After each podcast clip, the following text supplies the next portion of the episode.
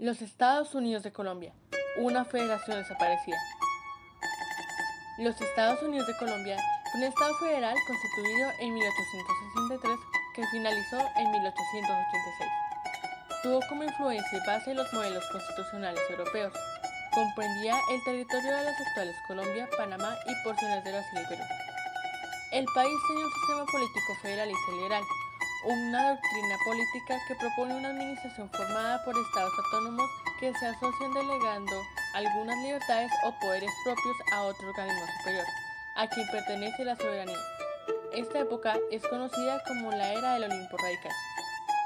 El Olimpo Radical es uno de los periodos de mayor interés por los historiadores por la agitación de ideas y los programas políticos, sociales y culturales que promovieron sus gobernantes fue conformado por la cúpula del Partido Liberal Radical, que fue uno de los grupos políticos más progresistas e innovadores que surgieron en Colombia en esta época. Todo empezó en 1863 cuando se reunió en Río Negro una convención de corte radical que redactó la Constitución de Río Negro con la cual se implementó de forma permanente el federalismo en Colombia.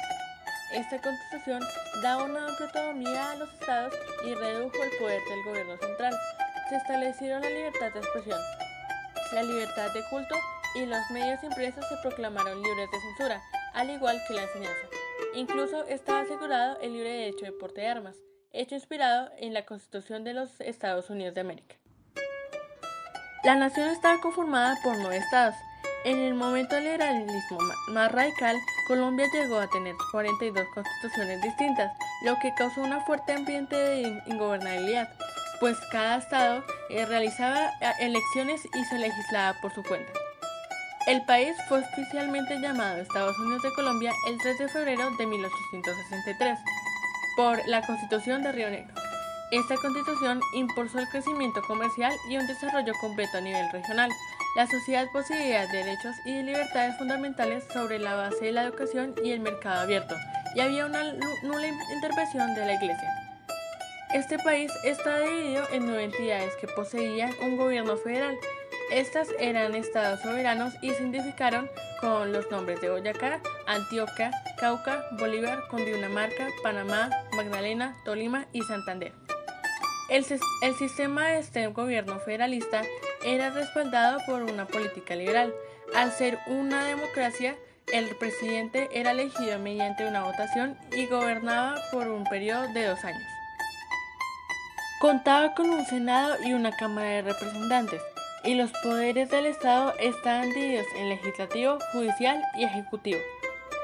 Los Estados Unidos de Colombia contaron con un total de 18 presidentes, la gran mayoría de los cuales fueron liberales independientes o liberales moderados, mientras que solo uno fue de tendencia nacionalista.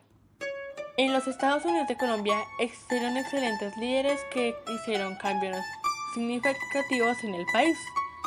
Santos Acosta, quien es el gestor de la Universidad Nacional, siendo de Derecho y Medicina las primeras facultades. Manuel Murillo Toro, gestor de la libertad de culto, de la creación de varios periódicos, creó el Instituto Agustín, Agustín Codazzi, el Banco Nacional y con este se estableció una moneda oficial.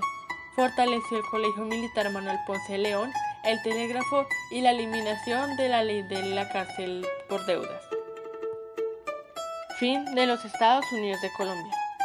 En 1885, los liberales santanderianos acusaron al entonces presidente Rafael Núñez de interferir en las políticas estatales y declararon la guerra. Núñez recibió apoyo de los conservadores formando el Partido Nacional, que un año más tarde, al ganar la guerra, proclama una nueva constitución centralista que abolió a los Estados Unidos de Colombia y creó la República de Colombia. Esto nos muestra que la separación de poderes propuesta por el federalismo fue el fundamento de la creación del Estado del Derecho, el respeto a los ciudadanos y el equilibrio entre municipio, región y centro político. Que bajo a un Estado federal las autoridades gubernamentales están más cerca de los ciudadanos por lo que pueden ver directamente cuáles son los problemas que les afectan y cómo solucionarlos. En el periodo de los Estados Unidos de Colombia, el federalismo generó fuertes diferencias políticas entre los estados soberanos que a veces llevaron a confrontaciones militares, lo que llevó al estancamiento de la productividad y el desarrollo económico.